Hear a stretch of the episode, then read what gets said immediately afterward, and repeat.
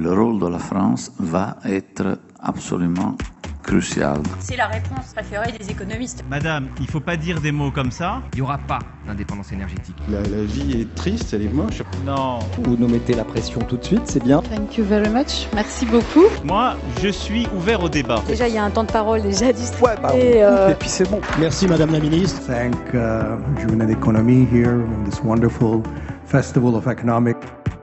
La recherche économique n'est pas brillante sur beaucoup de sujets en vérité. Bonjour à tous, vous écoutez EcoGeco, le podcast des journées de l'économie. Enjeu majeur de cette décennie, la transition environnementale est au cœur de tous les débats. Comment mesurer notre empreinte environnementale? Comment concilier protection de l'environnement et justice sociale? Quelles solutions concrètes et quels enjeux géopolitiques autour du contrôle des matières premières C'est ce que nous allons essayer de comprendre à travers trois débats passionnants. Pour conclure ce chapitre sur le climat, EcoGeco vous propose d'écouter la table ronde La souveraineté dans la transition écologique, le cas des matières premières critiques, avec Marc-Antoine Elmazega, Emmanuel H, Benjamin Louvet et Valérie Mignon, modérée par Romain Zwartman. Cette conférence a été enregistrée lors des Journées de l'économie le 17 novembre 2022. Bonne écoute Bienvenue donc à cette conférence des Journées de l'économie qui s'intitule La souveraineté dans la transition écologique, le cas des matières premières critiques. Je tiens d'abord à, remercier les, organisateurs euh, des GECO et également les quatre euh, panélistes qui sont quatre experts qui sont là aujourd'hui. Je vais les présenter très rapidement. Je les présenterai un petit peu plus longuement quand je leur poserai euh, des questions, mais donc très rapidement dans l'ordre d'intervention dans lesquels je ferai intervenir. Donc Emmanuel H, économiste prospectiviste à IFP et Énergie Nouvelle.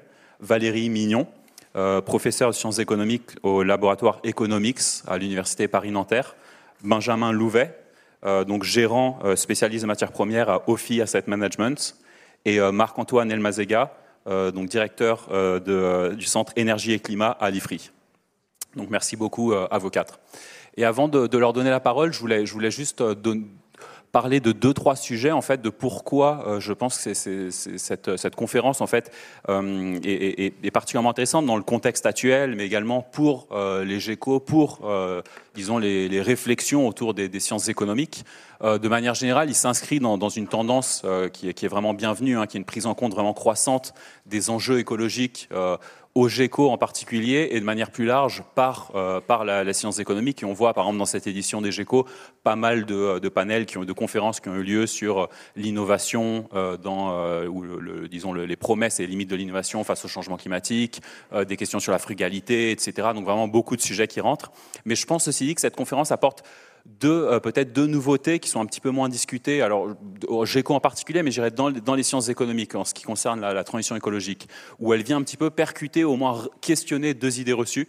La première, c'est l'idée que euh, la transition écologique, en fait, va euh, est, dématérialisée. Quand on pense à l'énergie solaire, euh, éolienne, hydraulique, même si on pense au nucléaire, on a très souvent cette idée d'une d'une économie qui serait moins matérielle. Et on voit que c'est euh, loin d'être le cas. Alors bien sûr, la transition pourrait euh, réduire certaines pressions sur certaines ressources, notamment les ressources fossiles, mais, mais elle peut créer des nouvelles formes de pression. Et je pense que c'est quelque chose, vraiment, cette matérialité de la transition euh, qu'on va essayer de, de, discuter. Ça va être le premier pan de, la, de, de, de notre conférence aujourd'hui. On voit par exemple, euh, Emmanuel en parlera euh, très bientôt, mais par exemple un rapport de, de l'AIE, l'Agence internationale de l'énergie, l'année dernière, qui, qui, indique vraiment que, euh, par exemple, la de, demande de lithium pourrait être multipliée par 40 dans les 20 prochaines années, et qu'il peut y avoir de nombreuses pressions, même sur des ressources qui peuvent être à première vue assez anodine. On peut penser au cuivre, par exemple, qui pourrait en fait faire l'objet de nombreuses tensions pour différentes raisons. On va croiser justement des perspectives à la fois géologiques, géopolitiques, euh, industrielles, hein, d'organisation de, différentes filières, euh, également environnementales, puisque c'est cette extraction, ce raffinage matières premières critiques, euh, donc de ces, fameuses matières premières de la transition, donc lithium, cobalt, nickel, cuivre, etc., terres rares, peuvent également avoir des forts impacts environnementaux. Donc ça, c'est vraiment la première idée reçue, je pense, qui, mérite encore d'être plus fortement questionnée par dirais, la communauté des économistes au, sens large. La deuxième, c'est que euh, la deuxième idée reçue, c'est que la transition est synonyme vraiment de. On, pense souvent à des relations internationales très pacifiées, euh, et c'est peut-être en lien avec cette idée d'ailleurs d'économie très dématérialisée. Et là, on va voir également que, la transition peut, peut être, et notamment du fait de, cette, de ce contrôle des matières premières critiques qui sont essentielles. Euh, à, la transition, en fait, la, transition écologique et le contrôle de ces chaînes de valeur peut être le, le, le théâtre ou justement l'enjeu de rivalité euh, très très forte. Et aujourd'hui, on, voit clairement, euh, Valérie en parlera bientôt, le rôle de la Chine qui est prépondérant pour comprendre, euh, disons, les, différents horizons auxquels on pourrait, faire face, les différents scénarios. on voit aujourd'hui également que les États-Unis ont très bien compris l'importance de ce sujet-là et donc qu'il y a une rivalité, on pourrait dire, ou en tout cas une tension et une compétition potentielle, concurrence potentielle entre États-Unis et Chine sur ce sujet-là. Et on voit que l'Union européenne, la France, on est encore, il y a une prise de conscience, mais beaucoup plus récente, qui est euh, encore émergente et on est dans une situation potentielle de vulnérabilité. Donc la question, et c'est la deuxième partie de ce panel, ça va être de se poser la question de est-ce que l'Union européenne, en fait, euh, du fait de cette transition et du manque de contrôle des chaînes de valeur liées aux, matières premières critiques, est-ce que l'Union européenne est d'une certaine manière aux antipodes de son objectif de euh, d'autonomie stratégique, pour reprendre le langage un petit peu institutionnel, ou même de souveraineté, si euh, on se réfère un petit peu euh, au, débat public auquel, auquel on fait face aujourd'hui.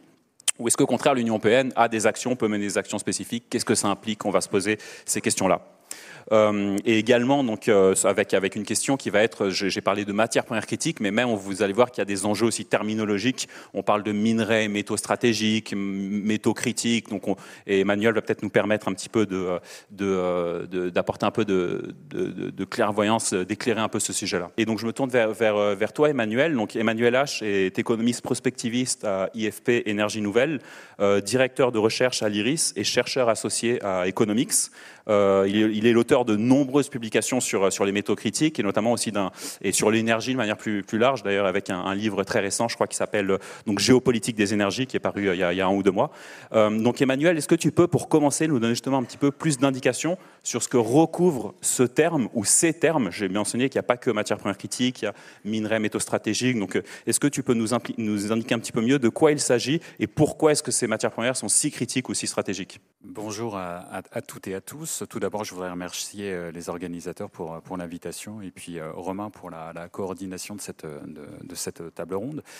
Alors, tout d'abord, un, tout petit exercice de sémantique. On peut, parler à la fois de métaux stratégiques ou de métaux critiques.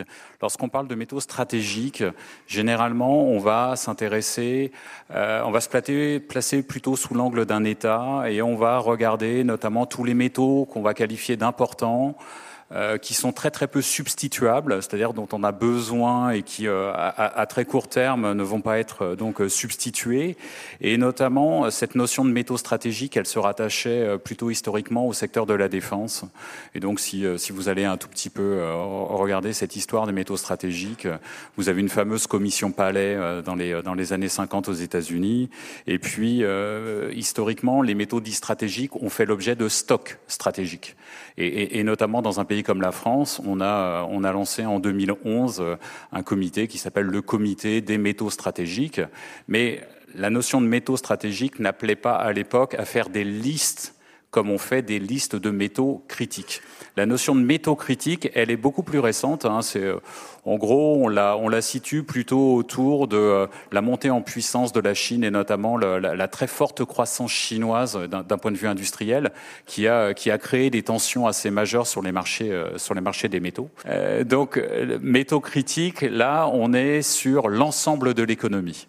C'est-à-dire qu'on va s'interroger sur quels sont les points de tension à l'ensemble des points de la chaîne de valeur. C'est-à-dire qu'on va regarder à la fois l'amont, c'est-à-dire quand on, quand on sort de la mine, le, minerai qui va être récupéré, et puis tous les procédés, notamment de raffinage, euh, de concentration des minerais, jusqu'à jusqu'au produit final. Et notamment, ce qui est très intéressant, comme illustration assez parfaite, c'est notamment tout le secteur des batteries. Vous voyez, euh, les métaux des batteries. Donc on va regarder l'ensemble de la chaîne de valeur. Et donc là, pour cette notion de métaux critiques, on va avoir des listes. Et les premières listes ont été euh, réalisées notamment euh, dans l'Union européenne autour de 2010, qui a donné la première publication de, de l'Union européenne en 2011, où on avait 14 métaux critiques. Euh, on a une liste en 2014, en 2017, en 2020. Donc la dernière, c'est 2020. La, la, prochaine est en préparation. En 2020, on a 30 métaux critiques au niveau de l'Union européenne. Donc on a à la fois une inflation du nombre de métaux qui sont critiques, ce qui révèle aussi une certaine forme de compétition sur, sur, sur l'ensemble de ces minerais ou métaux. Alors après, de quoi on parle quand on parle de métaux critiques? On parle de l'ensemble des métaux. Ne pensez surtout pas que parce que vous êtes un grand métal non ferreux, comme par exemple le cuivre ou le nickel, vous ne pouvez pas être critique. Euh, c'est l'ensemble des métaux qui vont rentrer dans deux transitions. Parce qu'on parle souvent de la seule transition énergétique, même si le qualificatif de transition est à mon sens très mal approprié, mais ce n'est pas l'issue du débat. Mais si vous parlez de transition énergétique, vous avez une seconde transition qui s'appelle la transition numérique. Et on va regardez l'ensemble des métaux qui rentrent dans les objets qui vous permettent au quotidien euh, de faire cette transition digitale ou numérique et euh, de faire aussi votre transition énergétique. Donc on va parler à la fois des métaux classiques, c'est-à-dire le cuivre, le nickel, le zinc, euh, l'étain, et on va parler aussi de tous ces petits métaux dont vous avez peut-être entendu parler, notamment le gallium, le dysprosium, le néodyme, qui vont rentrer notamment dans les aimants permanents que vous trouvez dans certaines éoliennes, que vous trouvez dans certains moteurs. Et, donc ça veut dire quoi? Ça veut dire que quand on parle de métaux euh, critiques, on parle de l'ensemble de ces métaux qui vont alimenter les transitions. Deuxième point important à signaler, et là c'est plutôt euh, le graphique euh, de droite, vous avez des investissements dans les technologies bas carbone qui sont de plus en plus importants au niveau mondial. Hein, vous voyez que l'année dernière, par exemple, on a, on a euh, enregistré environ 755 milliards de dollars d'investissements dans les technologies bas carbone. Alors j'ouvre une petite parenthèse il en faudrait trois fois plus pour être sur une trajectoire 1,5 degré. Donc ça veut dire que pour l'instant, euh, on est encore à euh, une forme de décollage de ces investissements, mais qui ne permettent pas d'aller, encore une fois, je me répète, sur une trajectoire 1,5. Si on souhaite aller sur une trajectoire 1,5, il faut à minima tripler ces investissements. Donc, en gros, les, tensions que l'on pourrait avoir sur les métaux critiques aujourd'hui ne sont rien en comparaison de ce qu'ils pourraient être dans les années qui viennent. Pourquoi? Parce que tout simplement, l'effort d'investissement, il va être absolument extravagant par rapport à ce que l'on observe aujourd'hui. Hein. On devrait passer de 800 à 2100, entre 2100 et 2400.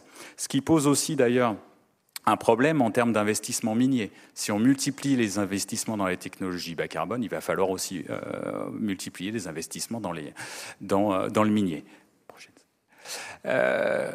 Qu'est-ce, qu'on, qu'est-ce, qu'on, qu'est-ce que l'on voit en termes de demandes? Alors, les, les, les, demandes, lorsque, lorsque vous regardez, par exemple, les, euh, les rapports, notamment le rapport de l'Agence internationale de l'énergie, euh, eh bien, tout simplement, à, à l'horizon 2040, euh, lorsqu'on regarde les, prévisions que ce, qui, sont, qui sont sorties par, par, par l'Agence internationale de l'énergie, vous voyez que, bah, par exemple, L'AIE prévoit que dans un scénario climatique assez contraint, on va multiplier la demande de lithium par 42, euh, de graphite par 25, 21 euh, pour le cobalt, 19 pour le, pour le nickel, 8 pour le manganèse. Ça veut dire quoi? Ça veut dire que tout simplement, euh, on risque d'avoir devant nous une décennie métallique très très très très importante. Et bien évidemment, autour de ces métaux, ne pensez pas qu'il n'y a que des risques économiques. Bien évidemment, il y a un premier risque que, l'on peut analyser, c'est euh, le risque géologique. Et quand je dis risque géologique, ça veut dire quoi? Ça veut dire, est-ce qu'on va en avoir assez? Est-ce qu'il y en a assez dans la croûte terrestre? Donc là, nous, on a mené euh, de nombreuses études euh, à IFP Énergie Nouvelle, où on s'aperçoit, par exemple, dans nos scénarios, attention, ce sont des scénarios de prospective, ce n'est pas de la prévision, dans nos, scénarios de prospective les plus contraints, climatiquement parlant, on pourrait consommer 90% des ressources euh, en cuivre. On pourrait consommer 87% de la bauxite, 83% du cobalt. Ça veut dire quoi? Ça veut dire qu'il y a quand même des questions relatives à la taille du réservoir et à ce que la transition ou les transitions vont engendrer. Mais ça, c'est un des, un des risques parmi d'autres. Et même si vous ne croyez pas à ces risques, j'allais dire, euh, de, de, de limites en termes de ressources, après, vous avez aussi des risques économiques. Est-ce qu'on va avoir assez d'investissements? Des risques environnementaux quelles sont les conséquences euh, euh, de cette extraction minière On sait qu'une mine, une mine, c'est de l'artificialisation, c'est des problématiques en eau, c'est des problématiques euh, humaines.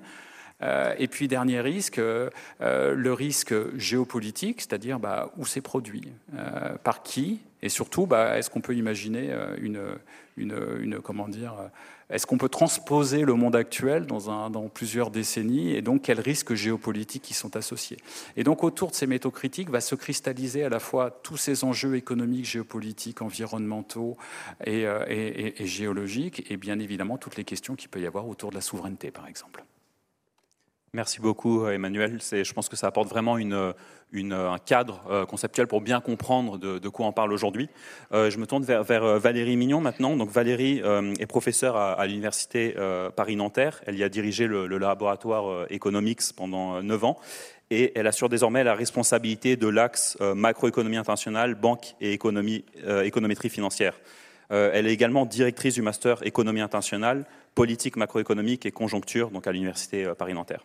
Et, euh, et, donc Valérie, tu es également euh, conseiller scientifique au, au, CEPI, où tu as co-publié notamment avec Emmanuel un rapport il y, a, a, quelques mois, il me semble, qui s'appelle Métaux stratégiques, la clairvoyance chinoise. Est-ce que, à partir justement de ce, que nous a dit euh, Emmanuel, tu peux nous, expliquer un petit peu pourquoi Emmanuel a notamment parlé de, de, des enjeux à la fois euh, géologiques et géopolitiques, pourquoi il est fondamental d'appréhender en fait la, transition écologique? Peut-être euh, Emmanuel disait c'est pas forcément le bon terme, on pourrait parler de transformation, mais bon, restons sur transition pour l'instant. Cette, transition sous au, prisme de, la domination chinoise sur cette question des matières premières critiques. Très bien. Merci beaucoup euh, Romain. Je remercie également euh, les organisateurs pour m'avoir convié à, cette session. Donc bonjour à tous. Alors, je vais effectivement vous parler hein, de, la domination chinoise. Donc comme vous le savez, hein, la Chine occupe, je dirais, une position vraiment euh, naturellement hein, dominante sur le marché des, des, métaux du fait de la richesse de son sous-sol en ressources naturelles. Alors, Deng Xiaoping hein, le, mentionnait dès 1992, vous le voyez, hein, le Moyen-Orient a le pétrole, la Chine a les terres rares. Et donc, c'est le seul pays, euh, vous le voyez sur le, graphique qui, qui, est projeté, hein, c'est le seul pays qui cumule, euh, je dirais, une production à la fois diversifiée et spécifique, puisque euh, la Chine représente au moins 30% de la production mondiale pour huit minerais différents et euh, au moins, euh, enfin, pardon, plus de 70% hein, pour cinq d'entre eux. Alors, si tu peux passer, Romain. Le...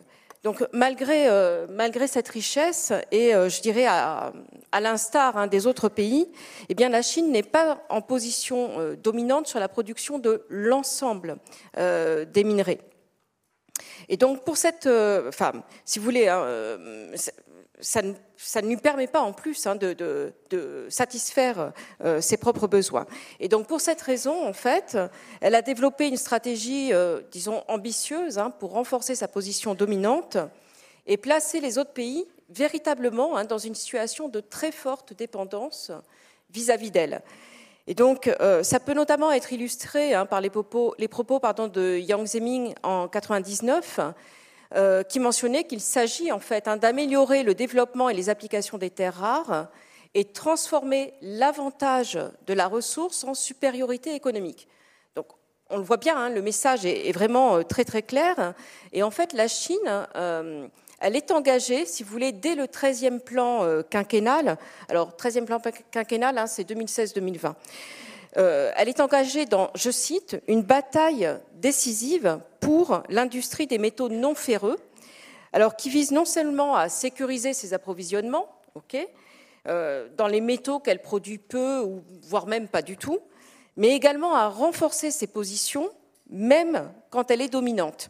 Alors pourquoi? Bah Parce que ça lui permet tout simplement de conserver ses réserves, hein, mais aussi d'accroître sa production en cas de forte demande.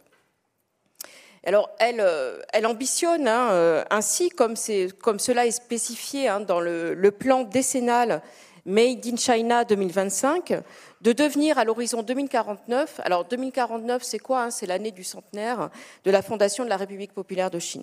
Donc, à cet horizon 2049, elle ambitionne tout simplement de devenir la première puissance mondiale dans l'ensemble des technologies bas carbone. Et donc pour cela, euh, eh bien la Chine a mis en place une vaste politique d'internationalisation de ses entreprises. Alors, on peut citer, hein, c'est ce que vous avez sur le, slide, on peut citer la politique du Go, euh, Go Global au début des années 2000, ou encore le projet des nouvelles routes de la soie euh, à partir de 2013. Et ce qui frappe réellement hein, dans la stratégie chinoise, c'est la diversité, si vous voulez, des moyens qu'elle va utiliser. Elle va mettre en place des investissements directs à l'étranger, je vais en reparler dans une seconde. Euh, on a aussi des stratégies d'acquisition, de prise de participation majoritaire dans des entreprises euh, locales ou internationales. Elle va développer de nouveaux projets miniers. On va avoir du troc de projets d'infrastructure contre des matières premières, la création de co-entreprises, des prêts, etc. Alors là, vous avez un, graphique qui vous montre en fait la stratégie donc IDE, hein, ce sont les investissements directs à l'étranger de la Chine, donc plus les flèches vertes sont épaisses, plus les flux d'investissement direct à l'étranger sont importants. Et les ronds, si vous voulez, hein, les, ronds gris, ce sont les réserves dans les différents pays, hein, les réserves de minerais. Alors comme vous le voyez sur ce graphique, eh bien l'Australie, est une destination privilégiée pour les investissements euh, chinois, en particulier en ce qui concerne le lithium la Chine a investi hein, un petit peu plus de 26 milliards de dollars sur la période 2005-2021 en Australie. Alors, elle va financer hein, euh, des expansions de capacités minières existantes, donc de nouveaux projets. Elle va prendre des participations très importantes dans certaines entreprises. Elle va racheter des entreprises australiennes et ainsi de suite. Et grâce à sa stratégie, elle a conclu des accords sur 9 des 11 projets majeurs en Australie concernant le lithium, dont les deux tiers sont exclusifs. Alors vous voyez qu'elle investit aussi euh, en Argentine et au Chili, en particulier en ce qui concerne le cuivre et à nouveau le lithium. Et grâce à ces investissements dans ces deux pays, donc Argentine et Chili, euh, mais aussi en Australie, eh elle a mis la main sur 60% de la production mondiale de lithium. Et cela a permis notamment à ces deux entreprises Yangtze, Gangfeng, excusez-moi pour l'accent, et Tianqi Lithium d'atteindre respectivement la première et la troisième place au niveau mondial dans la production de lithium. Alors, si je dis un mot sur l'Afrique, euh, grâce à ces investissements directs à l'étranger en République démocratique du Congo, en particulier en ce qui concerne le cobalt et le cuivre, eh bien, elle contrôle euh, pas moins de la moitié de la production de cobalt. Et de même, en Afrique du Sud, elle a pris d'importantes euh, participations hein, majoritaires euh, sur place en Afrique du Sud.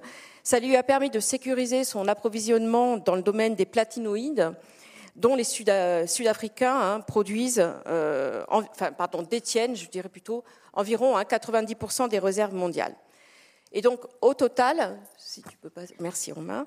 Donc, grâce à cette stratégie, vous le voyez, hein, eh bien, la Chine contrôlerait, je dirais ça comme ça, plus de 50% du cobalt mondial, plus de 60% du lithium, plus de 80% du magnésium et plus de 70% du marché, mondial du graphite.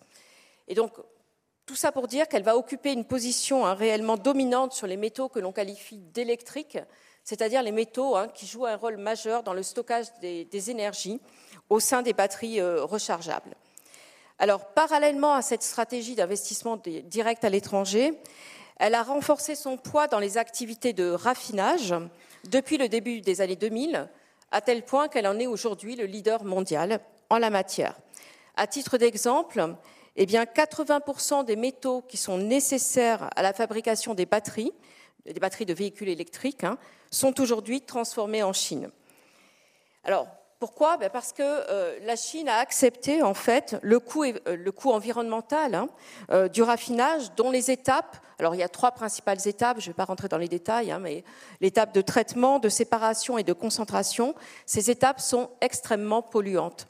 Et en fait, l'exemple emblématique, je dirais que c'est celui des terres rares, dont la, Chine raffine 90% de la production mondiale et euh, ces terres rares, si vous voulez, lors du processus de séparation, eh bien, libèrent des éléments radioactifs et elles nécessitent des quantités mais absolument gigantesques d'eau qu'il va falloir ensuite retraiter pour éviter une deuxième pollution hein, par les sols. Donc, en résumé, je m'arrêterai là-dessus. La Chine occupe une position, vous le voyez aujourd'hui, absolument incontournable dans le raffinage, du fait de normes environnementales peu contraignantes.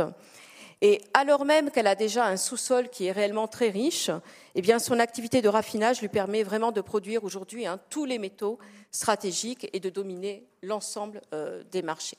Voilà. Merci beaucoup. Merci beaucoup, euh, Valérie. Donc, euh, panorama très complet, comme, euh, la salle le, fait remarquer, à la fois de, la criticité, criticité pardon, de ces métaux et euh, du rôle fondamental de la Chine. Euh, donc un autre aspect fondamental qu'on a observé sur, euh, sur ces métaux critiques, c'est une très forte volatilité des prix, euh, notamment, euh, je dirais une volatilité est encore plus forte sur certains métaux que ce qu'on a pu observer au cours de ces derniers mois ou ces dernières années sur, par exemple, des ressources telles que, telles que le gaz. Et bien sûr, il y a un contexte particulier avec la guerre en Ukraine, avant ça, déjà avec les disruptions des chaînes de valeur liées à la pandémie et la stratégie chinoise zéro Covid, etc. Mais on observe quand même des mouvements assez inquiétants. on, a, on a vu le London Metal Exchange qui avait fermé, je crois, pendant une semaine, par exemple, euh, en mars, sur le nickel. C'est ça, après une flambée euh, du, prix du nickel. Donc, la, question que, je vais poser à, Benjamin Louvet, euh, c'est celle de savoir qu'est-ce que ces, tensions récentes nous racontent. Est-ce que ça, dessine en fait une, des tensions de plus long terme? Est-ce qu'il faut s'attendre à des prix très élevés de ces métaux critiques et ou à une très forte volatilité de, de ces prix-là euh, Voilà, est-ce que tu peux nous offrir un petit panorama? Je te présente très rapidement avant. Donc euh, Benjamin Louvet est, est, donc euh, gérant spécialiste euh, matières premières à OFI Asset Management, euh, qu'il a rejoint en 2015 après avoir été directeur général délégué de la société de gestion de portefeuille Prime Finance qu'il avait fondée en, en 2002. Euh, et je vous invite notamment à lire ces, ces articles réguliers dans, dans, les échos sur les métaux critiques et sur la transition, sur les questions énergétiques aussi de manière un peu plus large. Merci Romain. Oui, effectivement, l'exemple le, du, nickel que, citait Romain est très intéressant. Euh, à cause d'un intervenant euh, qui avait fait un mauvais pari sur le marché du nickel, au mois de mars, le, le marché a dû être suspendu parce que le prix a pris 250% en deux jours. Donc le prix du, nickel a été multiplié par 2,5 en deux jours. Donc vous voyez qu'on est sur des éléments qui ont forcément un impact colossal sur notre économie et sur la façon dont on va pouvoir faire la transition, puisque comme le vient remarquer Emmanuel et Valérie, on a des besoins en métaux qui vont considérablement augmenter. Je résume ça en disant qu'il faut avoir conscience qu'on ne fait pas d'électricité avec du vent ou avec du soleil. On fait de l'électricité avec un transformateur qui convertit l'énergie du vent ou du soleil en électricité. Ce transformateur, il y a une existence physique, Emmanuel le rappelait tout à l'heure. Alors, pour ce qui est de cette volatilité et, et, et de, des perspectives qu'on peut avoir sur le prix de ces, matières, euh, j'ai envie de dire que tout part de la dislocation du marché de l'énergie. Et euh, on a une dislocation qui commence par le marché du pétrole. Alors, pour beaucoup de gens, la responsabilité vient de la, crise ukrainienne, mais euh, il faut que vous ayez bien en tête que le prix du pétrole, avant la crise ukrainienne, il était déjà au niveau où il est actuellement, c'est-à-dire qu'il est aux alentours de 90, de 90 dollars le baril. Donc on n'a pas attendu la crise ukrainienne pour ça. Pourquoi? Parce qu'en réalité, on a décidé de faire une transition qui, pour l'instant, est, et n'en est encore qu'à ses débuts. Hein. Euh, Emmanuel le mentionnait tout à l'heure. L'autorité environnementale qui a été créée par Emmanuel Macron l'a dit au mois d'avril dernier. La transition écologique en France n'a pas été amorcée. Donc on n'en est qu'au tout début. Euh, les investissements ne sont pas du tout au, au niveau. Euh, et malgré le fait qu'on n'ait pas encore assez avancé sur les installations de panneaux solaires, sur les installations d'éoliennes, on a décidé de contraindre la production d'énergie fossile et la production de pétrole en premier lieu. Il faut savoir que le pétrole est un, produit un peu particulier qu'on qu récupère dans des puits de pétrole, pour le pétrole conventionnel, par un différentiel de pression. Mais plus vous enlevez de pétrole de la poche qui est sous la terre, moins il y a de pression dans cette poche et donc moins il y a de pétrole qui remonte. C'est ce qu'on appelle le phénomène de déplétion naturelle. Donc si vous n'investissez pas, tous les ans, votre production de pétrole baisse de 4 à 5% On a décidé, il y a 5 ou 6 ans, de diminuer drastiquement les investissements. Un, parce que les prix du pétrole avaient baissé et que c'était moins intéressant pour les producteurs pétroliers de, produire. Et deux, à cause de la décision de transition et donc les contraintes environnementales. Donc, on a une production de pétrole qui baisse et en face de ça, on a une consommation qui a baissé très fortement pendant la crise du Covid, mais on ne s'est pas servi de cette crise du Covid pour changer nos habitudes. Et aujourd'hui, cette année, la consommation de pétrole devrait atteindre, bon an, mal an, à peu près les niveaux euh, de, de 2019, pré-pandémie. On a eu une augmentation de la consommation de pétrole cette année d'à peu près 2 500 000 barils par jour. On consomme 100 millions de barils par jour dans le monde. Et l'année prochaine, on attend encore une croissance de la demande de pétrole d'à peu près 2 200 000 barils par jour. Donc on n'est pas du tout dans le bon sens. Donc on a une production qui baisse, une consommation qui monte. On sait comment ça se termine. Les équilibres de prix des matières premières se font avec un équilibre entre l'offre et la demande. Si à un moment vous n'avez pas assez d'offres pour répondre à la demande, il faut faire monter le prix pour faire une des deux choses suivantes. Soit faire euh, inciter les producteurs à augmenter la production parce qu'ils vont gagner plus d'argent. Aujourd'hui, sur le pétrole, ça ne marche pas parce qu'étant donné qu'il y a les contraintes environnementales, les producteurs ne vont pas investir dans des puits de pétrole qui vont être rentables à 20 ans alors qu'on leur dit que dans 10 ans, il ne faut plus de pétrole. Et la deuxième solution, c'est de rendre le produit tellement cher qu'on va détruire de la demande. Donc en gros, les gens vont utiliser moins leur voiture. Donc c'est ce qu'on ce qu'on essaie de faire avec la hausse du prix du pétrole. Le problème, c'est que ça pose des problématiques sociales et donc que les, gouvernements luttent contre ça en mettant des subventions au prix à la pompe, par exemple. Et donc ça retarde le signal prix. Et ça aggrave encore plus la situation. Donc on a potentiellement un prix du pétrole qui va rester durablement élevé. Euh, L'OPEP a sorti un, un, papier tout récemment où ils estiment que la consommation de pétrole n'atteindra pas son pic avant au moins 2035 et devrait croître d'encore à peu près 10%. Dans un contexte de transition énergétique et de fin des énergies fossiles, ça paraît juste aberrant, mais c'est comme ça. Donc le problème, c'est qu'on a décidé de lancer ce chantier de réduction d'investissement dans le pétrole avant de s'être préoccupé des solutions de remplacement, c'est-à-dire les, énergies renouvelables. Et les énergies renouvelables, on le disait, ce sont des métaux. Donc, pour vous donner un ordre d'idée, euh, Emmanuel en parlait rapidement tout à l'heure, l'Agence internationale à l'énergie a sorti un papier l'année dernière où elle expliquait que en 2020, on avait installé 130 gigawatts de, capacité solaire dans le monde, c'est beaucoup. Pour vous donner un ordre d'idée, en équivalent puissance, c'est l'équivalent de 130 réacteurs nucléaires. Ça ne fait pas du tout la même chose en électricité, mais c'est juste pour vous donner une image. Euh, en réalité, si on est sérieux sur l'accord de Paris, si on veut être neutre en carbone en 2050, ce qu'il faudrait installer chaque année entre aujourd'hui et 2030, c'est 620 gigawatts. C'est-à-dire presque 5 fois ce qu'on a installé en 2020. on, est, on est monté depuis, on est à 180 gigawatts, on devrait être aux alentours de 180 gigawatts cette année, mais c'est encore très insuffisant. Donc les solutions de remplacement ne sont pas prêtes. Si on est sérieux sur l'accord de Paris, on va accélérer sur ces solutions de remplacement. Et donc, on va devoir consommer beaucoup plus de métaux. Et là encore, on n'est pas prêt. On n'est pas prêt et ça risque d'entraîner une très forte volatilité sur le prix de ces métaux. Alors, quelle pourrait être l'ampleur de cette, de cette volatilité? Je regarde temps j'ai pour pas, pour pas dépasser.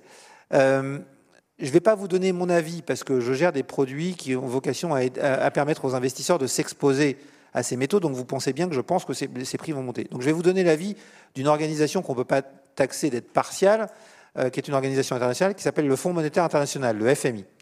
Le FMI a publié une étude sur ce sujet en fin d'année dernière et ils ont regardé quelles pourraient être les perspectives d'évolution de prix sur quatre métaux qu'ils jugent critiques pour la transition énergétique et que j'appellerais, pour rejoindre la terminologie qu'évoquait euh, Valérie tout à l'heure, les métaux électriques. Donc ils ont regardé comment pourrait évoluer le prix du lithium, du cobalt, du nickel et du cuivre, qui sont quatre métaux absolument indispensables pour la mobilité électrique, pour la fabrication des batteries ou des voitures, ou de, la conception des voitures. Dans une voiture électrique, vous avez à peu près quatre fois plus de cuivre que dans une voiture thermique classique pour tous les câblages. Donc euh, il y, a besoin de ces quatre métaux.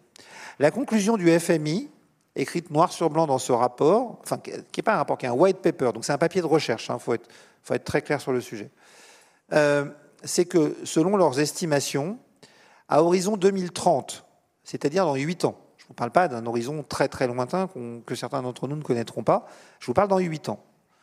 Le prix des trois premiers métaux que j'ai cités, c'est-à-dire le lithium, le cobalt et le nickel, pourrait progresser, je cite, de quelques centaines de pourcents, et le prix du cuivre devrait progresser de 60%. Et le FMI d'ajouter, attention, ces estimations sont conservatrices. Si on se trompe, ça veut dire que la hausse du prix de ces métaux pourrait être beaucoup plus forte que ça.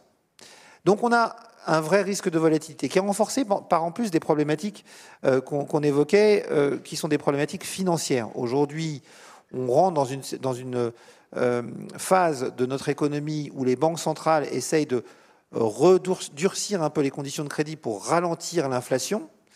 Et en remontant le coût du crédit, en remontant le prix de l'argent, eh ils renchérissent le prix des projets. Le prix des projets ENR vont être renchéris et le prix des projets miniers nécessaires vont être renchéris. Donc on a une contrainte supplémentaire qui va venir s'ajouter et qui peut rajouter de la volatilité. Et puis le dernier point qui peut rajouter beaucoup de volatilité dans, le, secteur des matières premières, c'est que le secteur des matières premières est ce qu'on appelle un secteur de boom and bust. Le prix des matières premières, traditionnellement, n'évolue pas linéairement. En fait, ce qui se passe, c'est que généralement, on a des accélérations économiques qui font que les besoins en matières premières augmentent beaucoup. À ce moment-là, on a un déséquilibre entre l'offre et la demande, je l'évoquais tout à l'heure, qui fait monter le prix pour inciter les producteurs à produire davantage, tout en contraignant un peu la demande. Et d'une façon générale, le premier moteur, l'incitation des, producteurs, fonctionne plutôt bien. Et donc à ce moment-là, on a des producteurs miniers qui mettent en place des ouvertures de nouvelles mines, mais ça prend du temps. Donc le prix des métaux va monter pendant plusieurs années.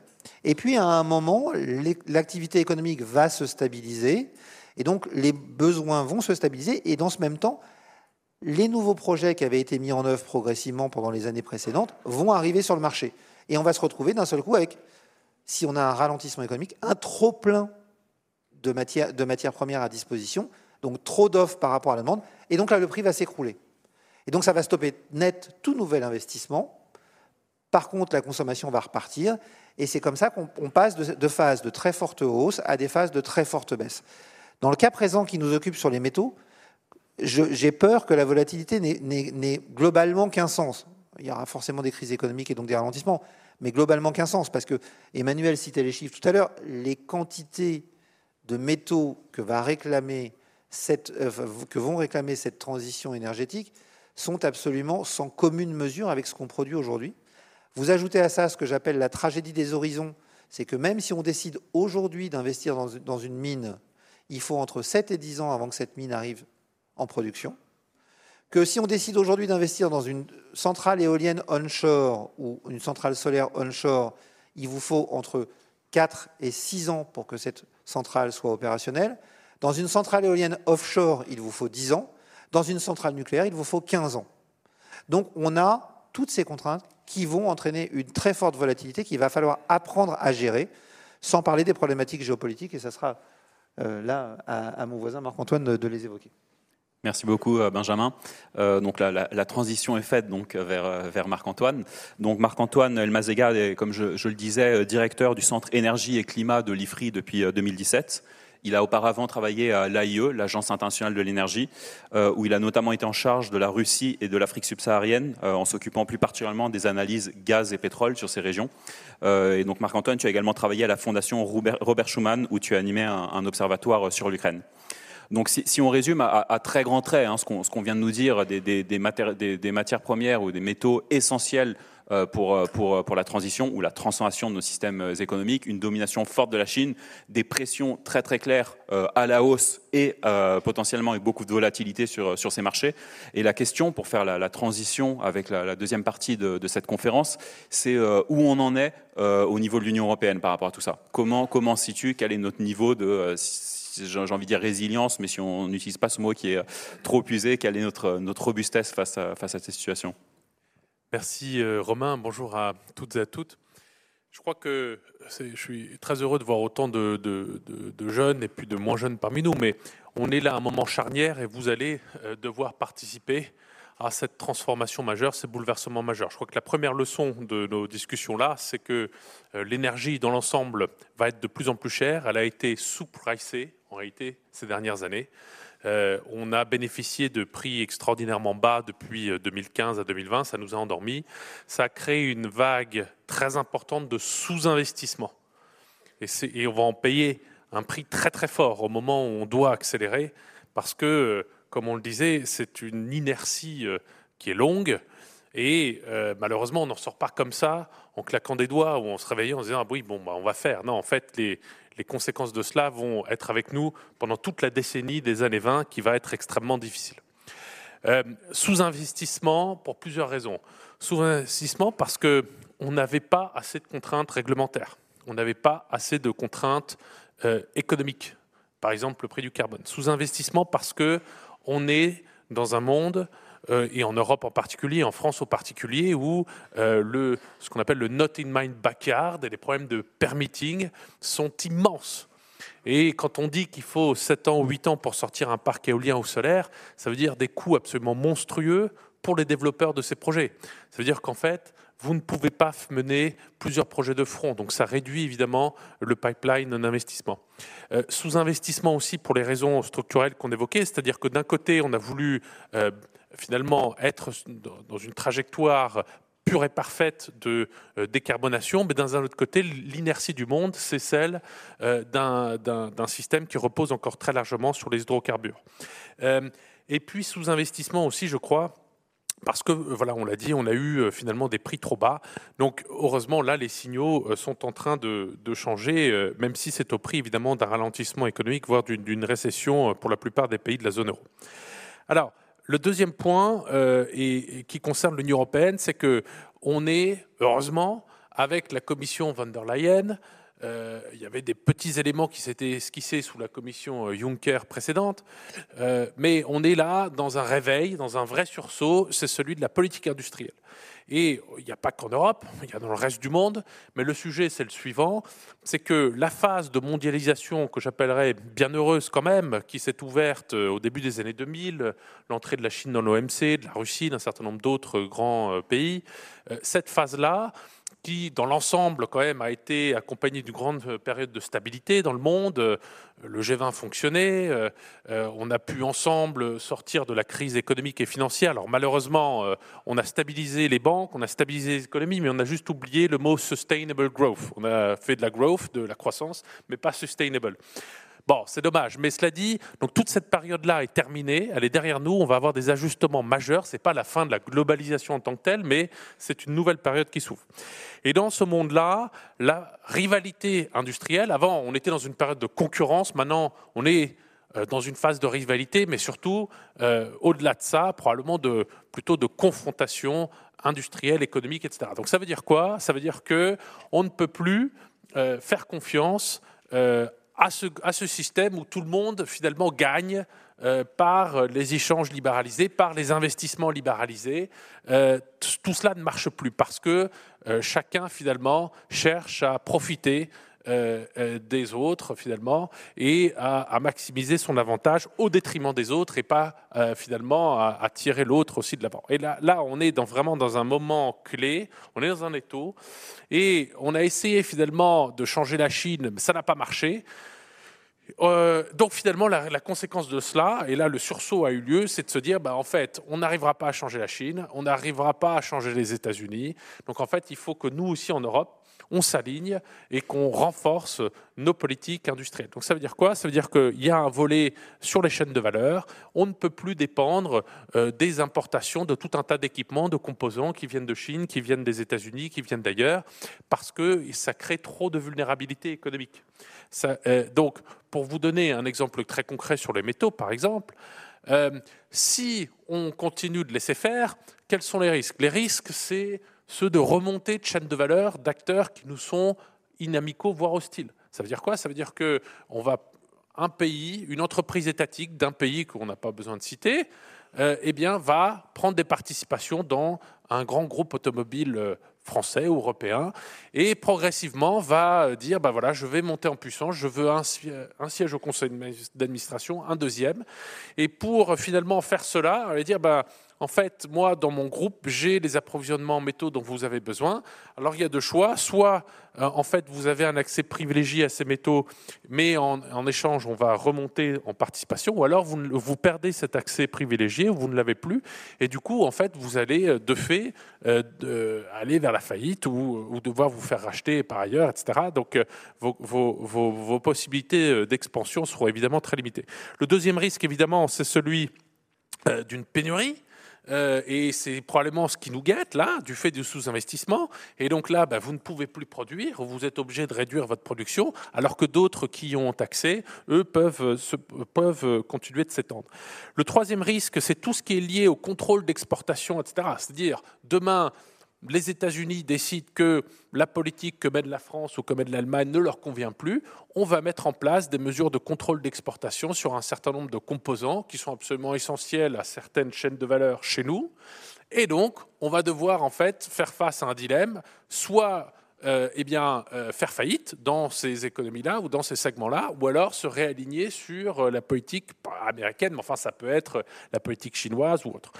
Euh, et puis, euh, au fond, ce que ça montre, c'est que face à ces positions oligopolistiques, il y a aussi un sujet fondamental, c'est celui de l'accroissement des coûts de tous ces entrants qui sont essentiels dans les équipements, etc., des euh, chaînes de valeur, des technologies bas carbone, mais aussi digitales. Et si les coûts montent, eh ben, dans cette grande bataille industrielle mondiale, il y aura ceux qui auront un accès privilégié à ces matières et qui, du coup, seront plus compétitifs, et il y aura les autres, et les autres, progressivement, seront sortis de cela. Et c'est vrai qu'en Europe, comme on a pas beaucoup de mines, euh, pas beaucoup de ressources, euh, quelques réserves ici et là, eh bien, on est a priori en position défavorable. Donc là, tout le défi, c'est de reprendre la main sur ces chaînes de valeur, de réinvestir, alors qu'on a pris beaucoup de retard par rapport évidemment à la Chine. D'ailleurs, en passant, la Chine ne le fait pas juste par hostilité par rapport à nous, elle le fait parce que ses besoins sont immenses et donc euh, elle se prépare à répondre à ses besoins, évidemment, en interne et puis aussi pour servir ses marchés à l'exportation. Et donc, euh, il y a eu un réveil qui a eu lieu sur les cellules de batterie de politique industrielle qui a plutôt bien marché. Maintenant, il y a une tentative de réveil sur l'amont, la mine, etc., sur le recyclage, sur évidemment les microprocesseurs, sur l'industrie du solaire, sur l'industrie de l'hydrogène, euh, peut-être demain sur l'industrie du nucléaire, il faut le souhaiter. Et donc, euh, on en est à peu près là, Romain, euh, en ce moment en Europe. Donc, c'est un moment là aussi charnière. La, la, grande question, c'est est-ce qu'on arrive trop tard? Oui, probablement. mais voilà, il vaut mieux partir quand même. Que peut-on faire? Voilà. voilà. Ce qui nous emmène, merci beaucoup Marc-Antoine, directement vers, vers la, seconde partie de, ce panel. Je pense qu'on a, une, vision très très claire hein, de, à la fois de l'importance du sujet, de toute sa dimension géopolitique, notamment géoéconomique, et de la, vulnérabilité euh, de, l'Union européenne face à tout, cela que, vient d'expliquer euh, Marc-Antoine. Euh, j'ai juste une mauvaise nouvelle pour cette seconde partie panel, c'est qu'il va falloir faire un petit peu plus vite. Donc essayer de, voir si on peut tenir un tout petit peu plus court, sinon je vais jouer le rôle ingrat, vous demander d'accélérer un petit peu. Mais euh, désolé pour ça. Euh, donc, je, je, vois également qu'on a quelques quelques questions qui ont été posées, qui, à mon avis, on va on va y répondre ou y toucher en fait assez naturellement dans euh, dans la, la, deuxième partie de cette de cette conférence. Je me permets quand même de, de les poser parce que je pense qu'elles elles sont vraiment euh, en, en, plein notre sujet. Euh, on, on, a notamment une question sur sur vraiment justement le l'accessibilité hein, économique. Il est il est bien de proposer des solutions électriques contre la pollution, mais comment permettre comment permettrez-vous aux ménages d'acheter vos solutions inaccessibles a priori? Donc c'est vraiment la question, qu'est-ce qu'on fait euh, au niveau de l'Union européenne pour, euh, pour euh, aller dans, ce sens-là? On, a également des questions sur les politiques industrielles, savoir si elles sont efficaces dans l'avancée de la transition écologique. Je pense qu'on va y toucher également assez naturellement. Euh, également une question euh, de quid de la, ressource en cuivre de chez les mines, le BRGM, donc le Bureau euh, général des, mines, recherche et je ne sais plus à quoi ça correspond exactement ouais, recherche géologique et minier, voilà, euh, a mené une campagne de recherche dans les années 80 et a trouvé une ressource importante de minerai de cuivre. Comment ouvrir une mine en France sans avoir une ZAD sur les bras? Bon, la question de, euh, de l'ouverture des mines va être, va, être, va être évoquée, ainsi que celle de la soutenabilité euh, environnementale. On a également des questions vraiment sur, sur le qu'on va peut-être pas pouvoir aborder directement, mais vraiment la le, lien entre croissance économique et transition écologique, jusqu'où euh, il peut être tenu. Tu parlais de, croissance durable tout à l'heure. Est-ce qu'on peut y aller ou pas? Ça va être plus difficile d'y répondre directement. On a déjà énormément de sujets, mais je pense qu'on va être amené à parler un petit peu de, la question des usages, potentiellement un peu de sobriété. Je commence par toi, euh, Valérie. Est-ce que tu peux justement nous indiquer quels sont les grands axes à développer au niveau européen? Quels sont les leviers euh, potentiels pour, euh, pour faire face à, cette situation. Merci beaucoup Romain. Donc effectivement, hein, on va répondre à quelques-unes des, questions qui ont, été, euh, qui ont été posées. Alors, quelles sont les pistes hein, un petit peu euh, pour, pour faire face à ce dont on a parlé et, ah, Très bien, merci beaucoup. Et également donc, pour s'extraire hein, un petit peu de, la, dépendance chinoise dont, j'ai parlé tout à l'heure. Alors, il y a plusieurs pistes, évidemment. Bon, J'en mentionnerai cinq principales.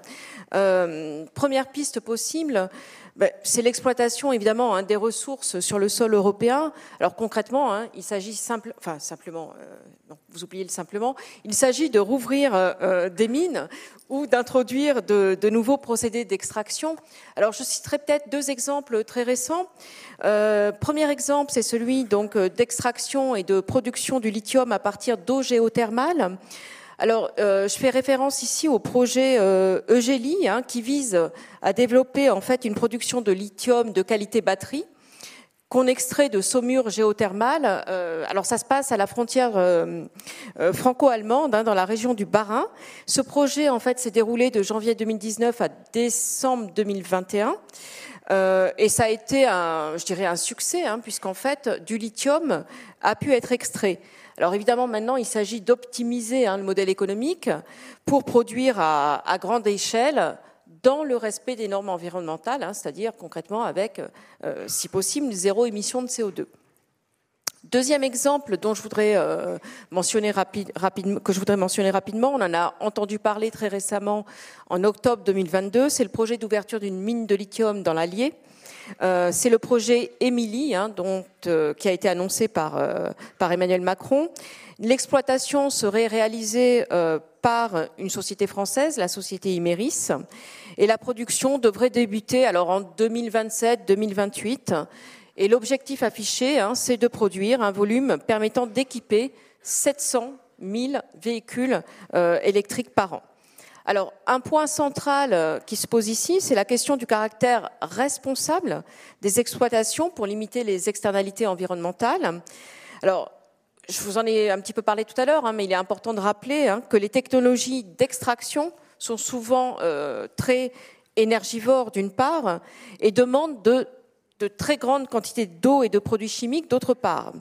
Et donc, euh, Imeris a toutefois annoncé que l'impact environnemental serait réduit avec une empreinte CO2 qui serait deux fois moins importante que le lithium importé d'Australie ou de Chine.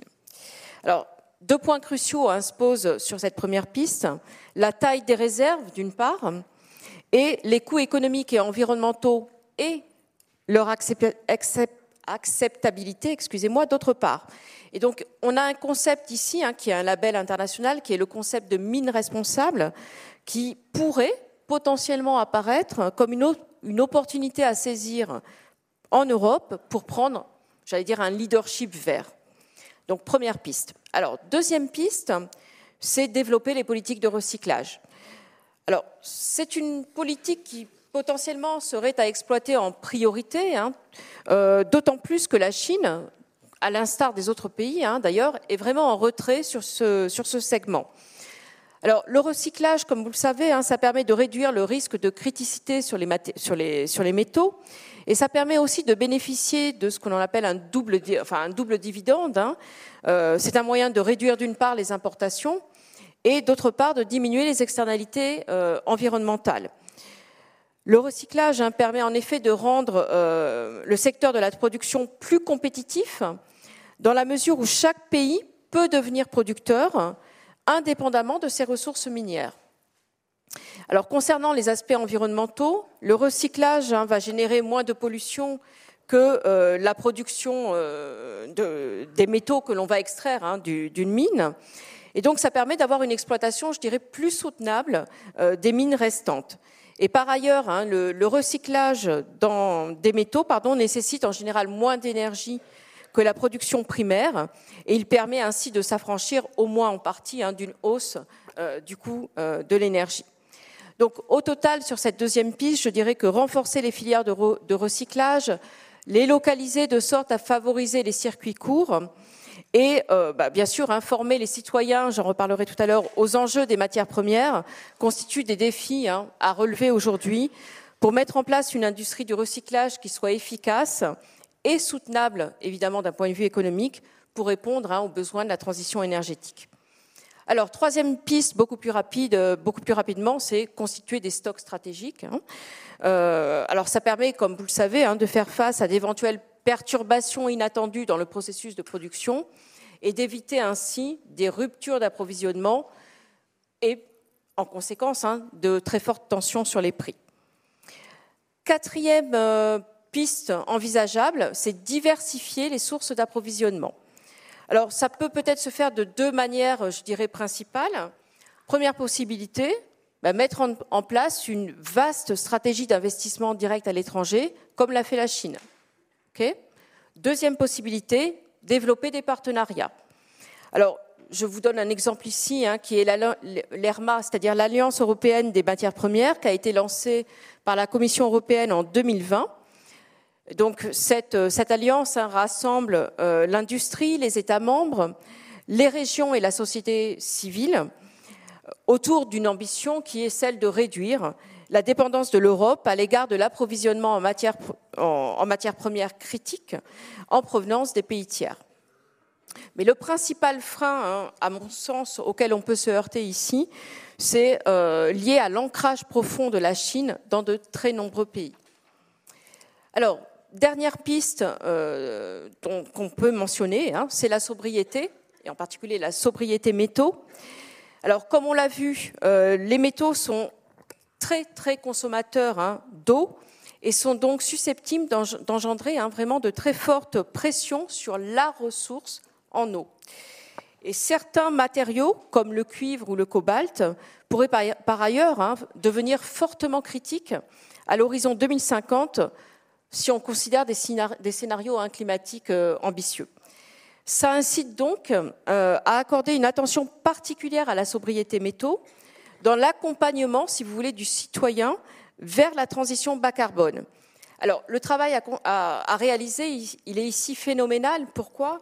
Bah, Parce qu'en général, la notion de bas carbone euh, bah, n'est pas associée à la notion de minimisation de la consommation de métaux. Tant pour, euh, j'allais dire, tant pour le décideur d'ailleurs, hein, que pour nous, euh, citoyens. Alors, plusieurs pistes peuvent être envisagées. On pourrait réduire fortement le, jetable, on pourrait légiférer sur le délit d'obsolescence programmée, on en a beaucoup parlé, mais on pourrait aussi hein, afficher le contenu en métaux euh, bah, des produits qu'on achète, hein, des produits qui sont mis en vente, par exemple. Globalement, il s'agit donc hein, ici de réfléchir sur nos modèles de société en mettant, euh, je dirais, l'accent sur la sobriété. Et je pense qu'on va en reparler. Merci beaucoup euh, Valérie. Euh, donc, on, a commencé, c'est pour ça que j'ai mentionné quelques questions hein, où on a commencé déjà à, y répondre, euh, notamment sur stratégie industrielle, question de sobriété, entre autres. et on peut peut-être garder la, slide pour l'intervention d'Emmanuel parce qu'elle elle va, va aussi toucher à certains de ces sujets. Emmanuel, tu as récemment écrit un, euh, coécrit un, un, rapport sur la stratégie des États-Unis euh, sur, sur ce, ce, sujet-là. Je crois qu'il a été publié euh, par l'IRIS, il me semble, ce, ce rapport, si je ne me pas. En, septembre. En septembre, voilà. Et, est-ce que tu peux, justement, ce, rapport est vraiment intéressant, il montre que, que les États-Unis ont pris conscience avant l'Union européenne de, euh, de, de ces enjeux-là et ont déjà commencé à développer une stratégie, avec notamment des, des, des, décrets très intéressants hein, qui touchent à ces différents sujets, approvisionnement stratégique, augmentation de la production, recyclage, etc. Et, et des décrets assez intéressants où on, une sorte d'une forme d'imbrication à la lecture du rapport de sujets économiques, de défense, stratégiques, etc. Donc, est-ce que tu peux nous, en dire un petit peu plus avec une perspective européenne, en fait, de qu'est-ce est-ce qu'on peut s'inspirer ou pas euh, de, euh, de, ce qui a été mis en place jusqu'à présent aux États-Unis? Merci beaucoup. Alors oui, effectivement. Alors ce que, ce que je vais peut-être faire, c'est que je vais regarder euh, un, petit peu les solutions qui, euh, sont proposées, notamment pour l'Union européenne, et puis vous, vous, montrer qu'il y a quand même quelques différences dans, dans l'approche. Pourquoi il y a une différence dans l'approche? Parce que tout simplement, les États-Unis sont toujours un grand pays minier. Hein, les États-Unis sont entre la quatrième et la cinquième place en termes de production, notamment de cuivre, de zinc, de molybdène, euh, d'argent. Donc il y, a, encore une culture minière qui est très importante aux États-Unis, et ça, bien évidemment, ça avantage, euh, les États-Unis, notamment sur toutes les questions d'acceptabilité euh, minière et d'acceptabilité des, différents, projets. les États-Unis, c'est aussi un pays dans lequel il y a encore des grands grands acteurs miniers. Ah, si vous regardez par exemple sur le marché du cuivre, vous avez euh, l'un des tout premiers producteurs euh, mondiaux de cuivre hein, qui s'appelle Freeport. Sur le marché du lithium, euh, sur les cinq entreprises qui représentent plus de 90% des, de la production mondiale de lithium, vous avez un géant américain qui s'appelle Albemarle. Donc il y a encore aussi cette culture d'entreprise minière aux États-Unis. Après, il y a une différence d'approche. Pourquoi? Parce que tout simplement, même si euh, les États-Unis ont enregistré un déclin à la fois de l'activité minière, du nombre de mines, euh, eh bien, euh, ils, se sont rendus compte, j'allais dire, la, vraie rupture dans, l'approche américaine de la question minière, c'est 2010. Pourquoi? Parce que 2010, c'est ce que l'on appelle la crise des terres rares. C'est le moment pendant lequel la Chine va décider de ne plus exporter de terres rares à la fois aux États-Unis et au Japon, tout simplement parce qu'il y a une problématique euh, de conflit territorial entre la Chine et le euh, Japon. Et 2010, c'est une vraie rupture. Pourquoi? Parce que tout simplement, euh, on est sous l'administration Obama. Les États-Unis vont commencer à se dire mais notre secteur de la défense, du spatial, de l'aéronautique est euh, dépendante de ces terres rares. Et donc, il faut réagir. Et à partir de 2010, l'administration américaine va lancer euh, ses premiers programmes, alors qui vont être des programmes plutôt de recherche et développement, où la, la grande question qu'on va se poser, c'est comment se passer des métaux ou comment essayer de substituer un métal par un autre dans différents programmes de recherche. Et donc dès 2010, on se pose la question de cette manière, euh, notamment sur, euh, sur les terres rares, euh, sachant que les États-Unis étaient le premier producteur de terres rares jusque 1989. Hein, donc on avait véritablement, encore une fois, cette, cette histoire de la culture minière. La vraie rupture, c'est Donald Trump. Pourquoi? Parce que tout simplement, à partir de, 2000, de 2017, vous avez la prise de conscience que euh, la Chine est un concurrent stratégique euh, pour les États-Unis. Et lorsqu'ils commencent à, étudier la dépendance, envers quel pays ils sont le plus dépendants, ils, bah, ils s'aperçoivent que pour 75% des métaux, ils sont dépendants de la Chine. Et donc Trump va faire passer le sujet des matériaux en termes d'urgence nationale. Il va invoquer la sûreté et la sécurité nationale sur le sujet des matériaux critiques, euh, ce qui va être repris également par l'administration Biden. C'est-à-dire que ça se retrouve au, très haut euh, des problématiques gouvernementales euh, actuelles. Et donc, les questions de dépendance, ce sont, des questions qui sont considérées comme hautement stratégiques. Pourquoi? Parce que vous avez ces deux hégémons, Chine et États-Unis, et que bien évidemment, la dépendance, elle est plutôt États-Unis vers, vers la Chine. Alors, les États-Unis font aussi des listes de matériaux. Il y a près de 50 euh, matériaux qui sont considérés comme critiques aux États-Unis. Et aux États-Unis, c'est pas très compliqué les, listes de matériaux critiques. Si c'est produit par la Chine, si c'est exporté par la Chine, c'est critique. Donc il n'y a même plus, euh, j'allais dire, euh, de, de, surmoi où on pourrait essayer d'analyser en profondeur si véritablement le matériau critique, c'est la provenance. Alors après, qu'est-ce qu'ils ont, qu'est-ce qu'ils ont fait de, différent euh, depuis, euh, depuis, euh, depuis 2010 Bon, les politiques de recyclage sont assez, sont assez volontaristes, où lorsqu'il y a des investissements, notamment dans les programmes de recherche, on est sur plusieurs milliards, voire dizaines de milliards. En termes de production nationale, ce qui est très intéressant, c'est qu'il y a une réforme du droit minier. Déjà que le droit minier américain est déjà très libéral. Hein, c'est le deuxième, alors c'est par État, mais les États américains, les États miniers américains sont considérés comme les deuxièmes États les plus attractifs pour leurs droits miniers, après l'Australie. Hein. Le premier, c'est l'Australie, après, ce sont les États-Unis. Eh bien, ils vont encore plus libéraliser ce droit minier pour pouvoir, pour accélérer la production, la production domestique.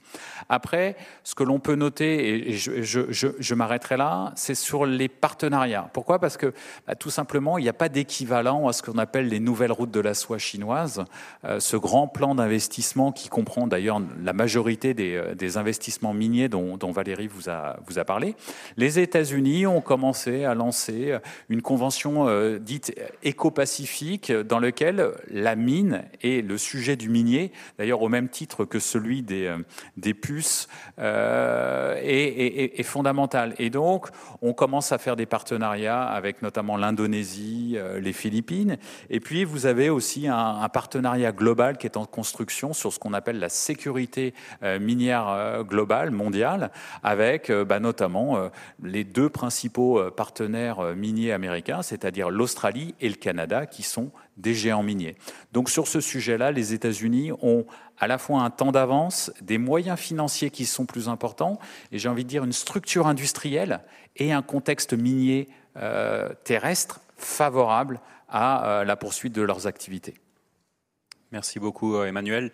Euh, donc un, des besoins qui apparaît clairement de tout, de tout ce qu'on s'est dit, c'est vraiment ce, besoin d'investissement, notamment dans l'extraction, mais, également dans, le, recyclage, au-delà des questions d'usage, de, sobriété qui sont extrêmement importants.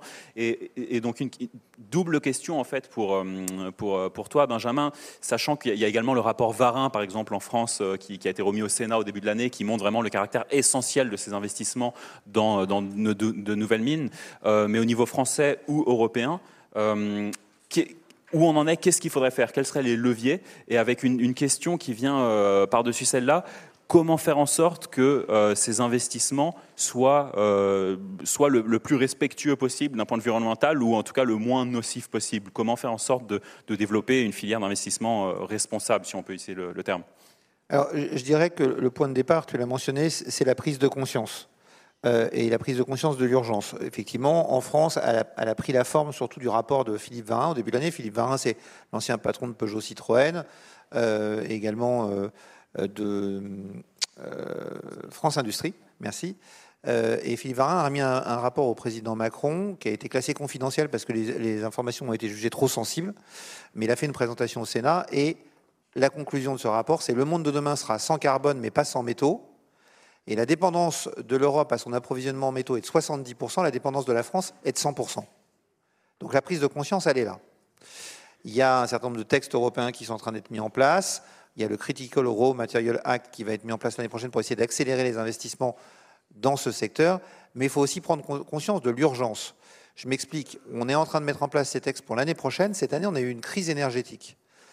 La production de métaux, il y en a déjà un peu en Europe. Il y a notamment du raffinage, du raffinage d'aluminium, du raffinage de zinc. Ça consomme beaucoup d'électricité. Euh, pour produire une tonne d'aluminium, il faut 15 MWh d'électricité. L'électricité est montée jusqu'à 1000, 1000 euros le mégawattheure. Ça veut dire que ça coûtait 15 000 euros de produire une tonne d'aluminium. Une tonne d'aluminium, aujourd'hui, sur le marché international, ça se vend 2400 dollars. Donc, on a des capacités qu'on a fermées. Les gouvernements ont depuis réagi. Il y a des mesures qui sont mises en place. Mais depuis le début de l'année, Alcoa, Glencore, ArcelorMittal ont fermé des capacités. Et quand on ferme ce genre de capacité, la durée de réouverture est très longue, le coût est très élevé, et il n'est pas du tout sûr qu'un jour ces, capacités soient ouvertes. Donc prendre conscience de l'urgence, première chose. Euh, deuxième chose, prendre conscience que les autres aussi ont pris conscience de ce problème, c'est-à-dire faire preuve d'un peu de pragmatisme. Emmanuel le disait, les Américains ne se posent pas de questions. Hein. Le métal est produit par la Chine, il est raffiné par la Chine, il est sur la liste des métaux critiques. Conclusion. Aujourd'hui, sur la liste des métaux critiques des États-Unis, il y a le cuivre et le nickel. Sur la liste des métaux critiques de l'Europe, il n'y a pas le cuivre et le nickel. Donc on s'est déjà fait avoir par la Chine, qui a sécurisé ses moyens à partir de 2000. Ils ont aussi été aidés par le fait qu'ils ont eu l'émergence d'une classe moyenne de 300 millions d'habitants qui les a amenés à se poser des questions sur leurs besoins en ressources. Euh, et là, on, risque de se faire passer devant par les Américains parce qu'ils prennent conscience ou ils ont une réaction plus rapide que nous sur ces problématiques-là. Troisième problème, enfin troisième euh, point d'importance, prendre conscience qu'on est à l'heure des choix. Ce que je veux dire par là, c'est qu'il n'y a pas de solution parfaite. Il faut comprendre qu'extraire des métaux, ça pollue. D'accord? Mais si on part du principe que la première urgence pour garder une planète vivable, ce sont les émissions de CO2. Aujourd'hui, les énergies fossiles représentent encore 82% de l'énergie primaire consommée dans le monde. Il faut qu'on se débarrasse de tout ça en 30 ans. D'accord? Ces énergies fossiles sont responsables de 70% des émissions de CO2 de la planète. La totalité du secteur minier, ce qu'on appelle from cradle to gate, c'est-à-dire de, de l'extraction jusqu'à l'utilisation, en scope 1, 2 et 3 pour ceux qui connaissent ce type de réglementation est responsable de 11% des émissions de CO2 de la planète. Avec ces 11%, on peut se débarrasser des 70% des énergies fossiles. Alors certains diront, on va en produire plus, donc on va émettre plus. Oui, mais on peut faire des progrès sur l'exploitation minière. Il y a aujourd'hui un certain nombre de mines. BHP a équipé une mine avec que des camions électriques, euh, qui sont une mine qui est fournie en électricité par des panneaux solaires ou par des éoliennes. Donc, selon l'Agence internationale de l'énergie qui a sorti un rapport là-dessus l'année dernière, dans le domaine du nickel et du cuivre, par exemple, on peut réduire les émissions de CO2 liées à la production de ces deux métaux d'à peu près 80%. Donc, on a possibilité de le faire. Le point le plus important, c'est que si on veut que tout ça fonctionne, il faut qu'il y ait de l'argent, il faut qu'il y ait de l'investissement. Et en Europe, on a créé des lois autour de l'investissement responsable. Et aujourd'hui, les sociétés de gestion, comme celle pour laquelle je travaille, sont soumises à une pression de plus en plus forte des différentes parties prenantes. Les ONG, les gouvernements et les clients. C'est très bien, c'est une très bonne chose. Qui leur demandent de faire des investissements plus verts. Le problème, c'est qu'en Europe, on a défini ce qu'était un investissement vert. Il y a une liste. Cette liste, ça s'appelle la taxonomie. Et la taxonomie liste les activités qui sont vertes. Dans cette liste, on trouve l'aluminium, mais sinon, les activités minières, elles, ne sont absolument pas citées. Donc, si ce n'est pas cité dans la taxonomie, ça n'est pas vert. Et donc, pour flécher l'investissement vers ce secteur, ça n'est pas possible. Parce qu'une société de gestion qui va vouloir placer l'argent de ses investisseurs dans des investissements verts ne touchera pas au secteur minier. Donc ça, c'est une énorme urgence si on veut pouvoir arriver à, développer euh, les, ressources qui sont nécessaires pour notre transition. Besoin d'investissement énorme enfin dans, la recherche et le développement. Recherche et développement pour des nouvelles solutions, parce que dans les, dans les scénarios qui nous permettent d'être net zéro émission en 2050, comme on s'y est engagé dans l'accord de Paris, il y a l'utilisation d'un certain nombre de technologies qui ne sont pas encore au point ou qui sont beaucoup trop chères. Donc il faut investir dans ce domaine-là et investir aussi dans l'éducation parce que euh, on va avoir des besoins dans le domaine minier, on va avoir besoin, des besoins dans le domaine nucléaire si le nucléaire se redéveloppe, euh, pour lequel les filières sont beaucoup moins bien adaptées aujourd'hui. Et lancer une filière d'éducation, ça prend au minimum 5 ans, donc il faut qu'on se pose la question dès maintenant si on veut pouvoir faire face à tous nos problèmes. Merci beaucoup, euh, Benjamin. Je pense qu'une question, si on a le temps après, euh, connexe, serait celle de, la répartition. Tu as, souligné, par exemple, le rôle de la taxonomie, vraiment de, comment flécher les investissements privés, en fait. Euh, il y a également la question des investissements publics, qui, j'imagine, est présente quand tu parles de R&D, d'éducation, mais je pense que ce, ce, rapport, si on a le temps de, l'évoquer entre investissements privés et publics, pourrait être assez intéressant. En attendant, je me, tourne vers, euh, Marc-Antoine. Euh, on, a là plein de pistes qui se dessinent hein, au niveau, euh, européen avec tout ce qu'on s'est dit. Est-ce que tu peux nous, resituer un petit peu ça quand même dans un cadre de gouvernance un peu plus large? C'est-à-dire qu'on voit bien hein, qu'une large partie de, la solution se trouve dans ce qui va être fait en Chine, aux États-Unis, dans le reste du monde, avec toutes les relations, notamment avec les pays producteurs. Est-ce qu'il est y a un rôle, par exemple, pour l'Agence internationale de l'énergie? Est-ce que les, est-ce qu'il faudrait considérer euh, les, métaux critiques et stratégiques comme, par exemple, des biens communs globaux euh, et les gérer en tant que tels? Qu'est-ce que ça impliquerait? Quel serait le rôle de l'UE pour essayer de favoriser, de promouvoir une gouvernance un petit peu différente de, de ces métaux? Merci. Oui, je crois que bien sûr qu'il y a un sujet gouvernance mondiale parce que on voit bien que ce sont des chaînes de valeur mondiales. Euh, souvent, euh, ces ressources et ces mines sont opérées dans des pays euh, où le cadre de gouvernance, le cadre institutionnel est relativement faible. elles sont souvent opérées par des entreprises qui finalement ont une gouvernance opaque ou qui n'ont pas un actionnariat, alors souvent quand c'est des entreprises d'État de surcroît. et le, le, dernier point, c'est qu'on voit bien que ces immenses besoins d'investissement pour qu'il euh, soit réalisé autant que possible, il faut donner la confiance finalement à tous les acteurs de mettre leur argent dans des projets qui sont très risqués. Et donc là intervient la gouvernance et le, dernier lieu aussi, c'est évidemment, on l'a évoqué, on ne peut plus faire de l'activité minière comme on le faisait jusqu'à présent, c'est-à-dire euh, en considérant que les externalités environnementales n'ont absolument aucune importance. Donc, euh, euh, bien sûr, il faut réduire cette empreinte environnementale, cette empreinte sociétale, sociale sur les travailleurs dans, ces industries-là, et puis l'empreinte sur les émissions de gaz à effet de serre. Donc là, la gouvernance, elle a un rôle à jouer. alors, l'AIE a mis les pieds dans le plat euh, l'Agence internationale de l'énergie, d'ailleurs, qui est basée à Paris, euh, elle, sa vocation initiale, c'est d'assurer la sécurité énergétique de ses pays membres et en, premier lieu la sécurité pétrolière. Et donc en faisant des analyses sur ces marchés-là, en montrant quelles sont les évolutions de l'offre et de la demande, est-ce que les investissements suivent ou pas, et puis elle a une compétence sur la mobilisation de stocks stratégiques détenus par ses membres. Donc là, elle a joué un premier rôle aux côtés d'autres, hein, c'est de montrer l'ampleur de l'accroissement des besoins pour essayer de contribuer à montrer vraiment ces immenses besoins de production supplémentaire qui arrivent, pour essayer de créer un consensus auprès de toute la communauté euh, financière, euh, économique, technique, euh, géologique, etc., sur les besoins de, réinvestir. et, donc, voilà, là, c'est en bonne marche. L'OCDE, par exemple, il y a d'autres initiatives, elles ont vocation à essayer de créer des normes internationales sur ben, qu'est-ce qu'une exploitation minière durable, en essayant de montrer quelles sont les bonnes pratiques, en essayant de mettre en place des systèmes de vérification, alors sur la transparence euh, des données, sur bien sûr aussi financière, hein, parce qu'il y a tout un volet ESG e ou RSE, si vous voulez, responsabilité sociale de l'entreprise plus large qui y est lié.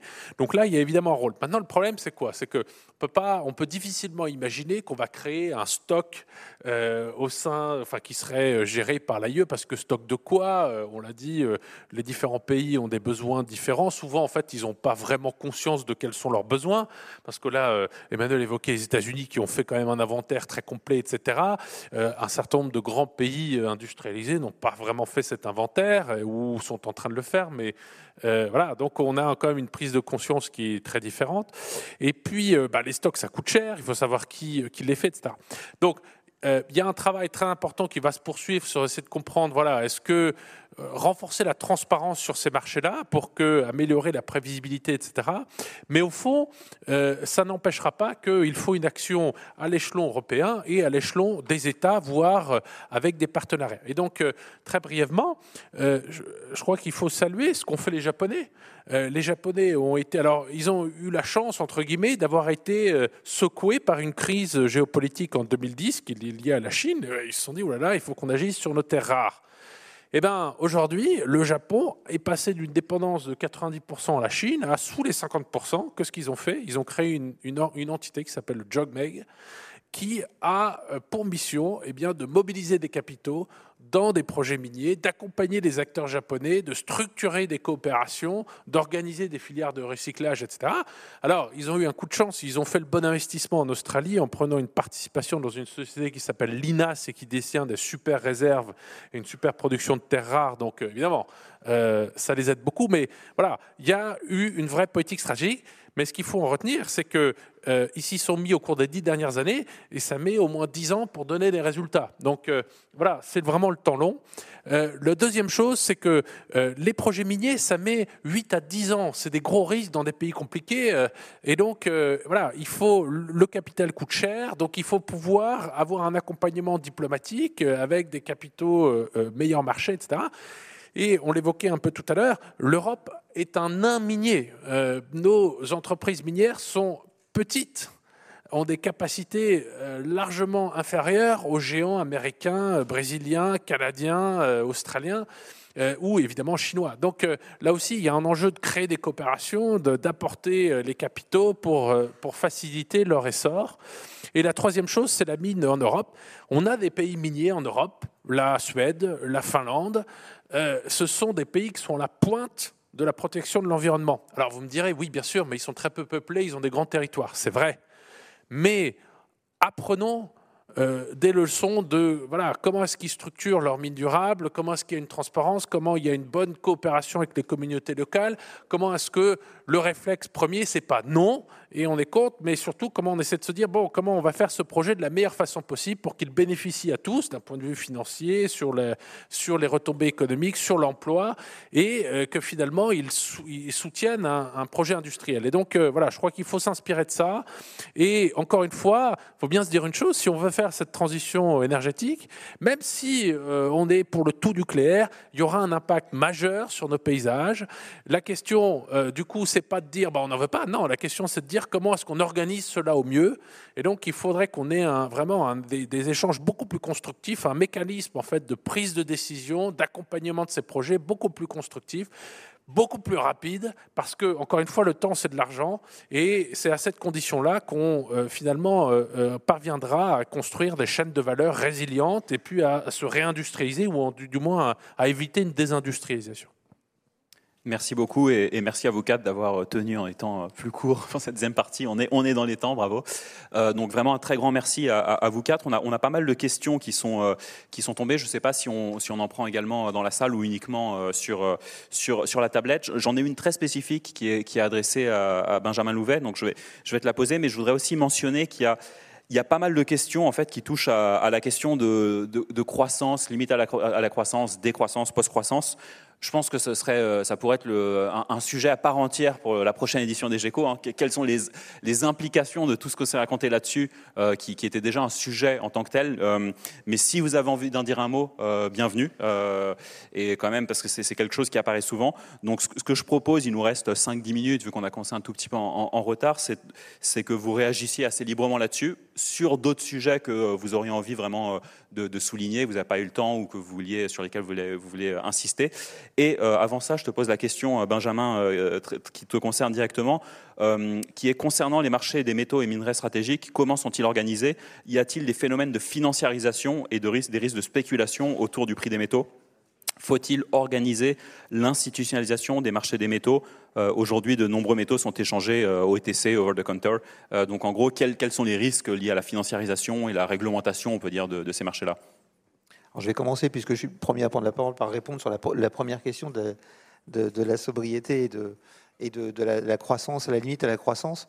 Euh, sur ce sujet, si, personne, certains d'entre vous ne, connaissent pas l'existence de, ce livre, il faut lire le livre qui a été écrit, euh, le rapport Meadows qui a été écrit euh, dans les années 70, Limits to Growth, qui a depuis été actualisé, qui a été beaucoup critiqué, mais quand on regarde les courbes, beaucoup des courbes qui sont données dans ce rapport sont respectées et qui montraient qu'il y avait des limites à la croissance. Je prolongerai en, citant un économiste qui s'appelle Kenneth Boulding, qui a dit un jour Celui qui croit qu'une croissance infinie dans un monde fini est possible est soit un fou, soit un économiste. Donc, euh, la question n'est pas tant de savoir s'il y a une limite à la croissance, il y a forcément une limite à la croissance. La question, c'est quand est-ce que cette limite apparaît? Voilà. Et avec le recyclage, avec la sobriété, avec l'efficacité, on peut retarder l'apparition de cette limite à la croissance et de cette décroissance obligatoire. Donc on n'est pas aujourd'hui dans cette urgence, on a encore beaucoup de points d'évolution qui peuvent nous permettre de continuer à croître, à mon sens, dans des conditions compatibles avec euh, un, climat euh, qui nous permette de continuer à vivre correctement sur cette planète. Pour en revenir à l'organisation des, marchés de métaux. Alors l'organisation des marchés de métaux, il y, a plusieurs, il y a différents marchés de métaux aujourd'hui qui existent. Il y a un marché euh, principal à Londres et un aux États-Unis, euh, sur lequel sont cotés les, principaux métaux. Euh, je dirais les principaux métaux parce que quand on est sur des, marchés où le sous-jacent, enfin la production mondiale est relativement faible, c'est difficile de créer un marché. Donc si on prend l'exemple par exemple de l'iridium, qui est un platinoïde comme le platine ou le palladium, c'est un marché qui est beaucoup trop petit, il s'en produit quelques dizaines de tonnes par an, et donc c'est difficile de créer un marché. Le plus petit marché que je connaisse aujourd'hui en termes de volume pour lequel on est un marché organisé, c'est le platine, qui est un marché d'à peu près 250 tonnes par an. Euh, et il y a un marché qui existe. La financiarisation de ces marchés, euh, alors il y a des besoins de nouveaux marchés. Hein. Euh, par exemple, le lithium et le cobalt sont des marchés sur lesquels il n'y a pas de, marché organisé sur, sur, ces deux contrats. Alors il y en a un, il a été lancé l'année dernière. Il y en a un sur le London Metal Exchange pour le lithium et pour le cobalt. Il y en a un sur le cobalt euh, aux États-Unis. Mais pour l'instant, les volumes qui y sont échangés sont très faibles et n'attirent pas de financiers. Donc la question de la financiarisation se pose. Si vous voulez mon avis, je pense qu'on a une très mauvaise idée de ce qu'est la financiarisation d'un marché. Les financiers sont utiles sur un marché de matières premières parce qu'ils viennent entre des acteurs qui ont un objectif de vendre le plus cher possible et d'autres acteurs qui ont un objectif, c'est d'acheter le moins cher possible. Et eux, quand un des deux acteurs exagère, peuvent servir de, point d'équilibre, de barycentre, et ramener un peu les forces à l'équilibre en disant, bah, là, je trouve que le type qui veut vendre à ce prix-là, il exagère, donc moi, je vais vendre un peu moins cher. Et là, le type qui veut acheter à ce prix-là, je trouve qu'il paye vraiment pas assez, je suis prêt à payer un peu plus cher. Donc, euh, c'est vraiment important de comprendre le rôle et l'utilité des financiers dans ces marchés. Euh, je vais vous donner un exemple pour que vous le compreniez bien. Le marché du lait. Il y a quelques années, le marché du lait, on a voulu le déréglementer, on a voulu enlever les financiers de ce marché. Vous vous, retrouvez avec d'un côté des acheteurs qui sont des grands groupes industriels, très organisés, très concentrés, avec un fort pouvoir de négociation et des gros volumes d'achat.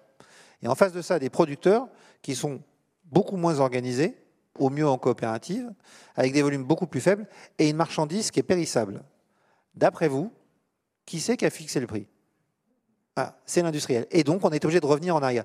Donc, il ne faut pas systématiquement pénaliser, enfin, critiquer la présence des financiers dans ces marchés. Ils ont une utilité. Ce qu'il faut, c'est encadrer cette place, qu'elle ne puisse pas être trop importante. Sur les marchés français, de matières premières agricoles, par exemple sur le blé, sur le maïs, il y a des positions ouvertes maximum par intervenant, ce qui permet de limiter et d'éviter que un intervenant financier vienne complètement faire décaler un marché, comme on a pu le voir sur le marché du cacao il y a quelques années euh, ou, d'autres.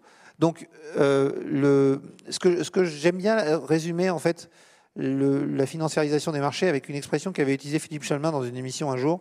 J'avais trouvé ça assez pertinent. Il disait le, financier dans les marchés de matières premières, c'est comme l'écume sur la vague. Si vous n'avez pas de vague, vous n'avez pas d'écume. Si vous avez une vague, vous avez de l'écume. Ça vient s'ajouter sur la tendance, mais ça ne fait pas la tendance. Voilà.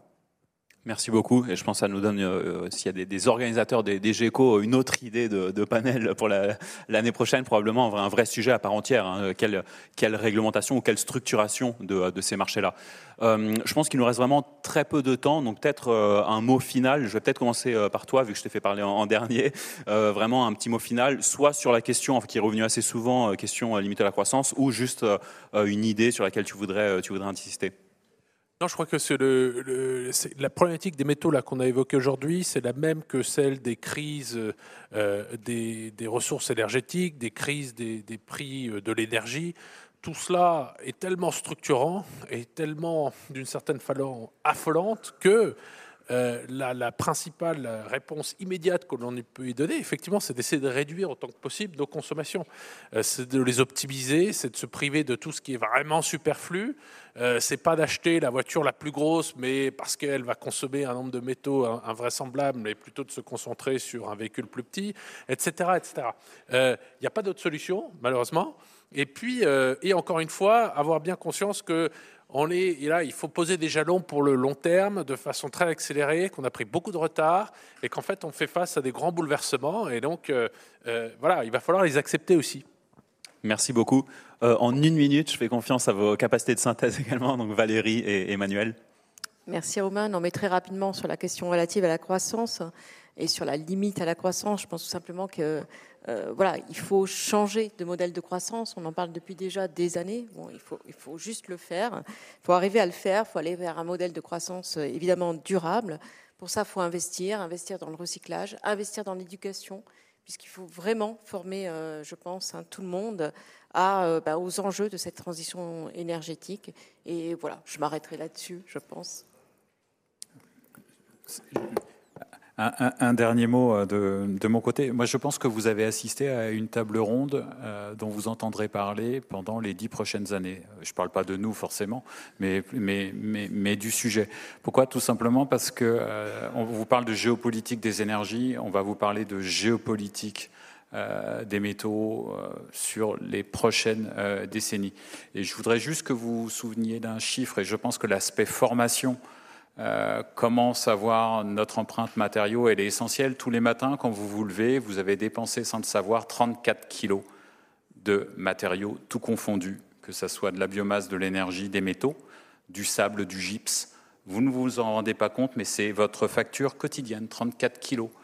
Tout simplement parce que dans ce monde, en fait, on a inventé quelque chose d'extraordinaire, c'est la dématérialisation. Et donc, on a un ensemble de consommation invisible. Vous voyez, cette petite chose-là qu'on appelle un téléphone portable, c'est entre 70 et 200 kilos de matières premières qui sont excavées. Pourtant, ça ne pèse que 200 grammes entre vos mains. EcoGeco. Vous venez d'écouter un épisode du podcast des Journées de l'économie. Vous avez aimé cet épisode? N'hésitez pas à laisser une note au podcast, vous abonner, commenter et partager sur vos réseaux. Retrouvez-nous sur Twitter, Instagram, Facebook et sinon, rendez-vous directement sur notre site internet journéeconomie.org. Merci pour votre soutien.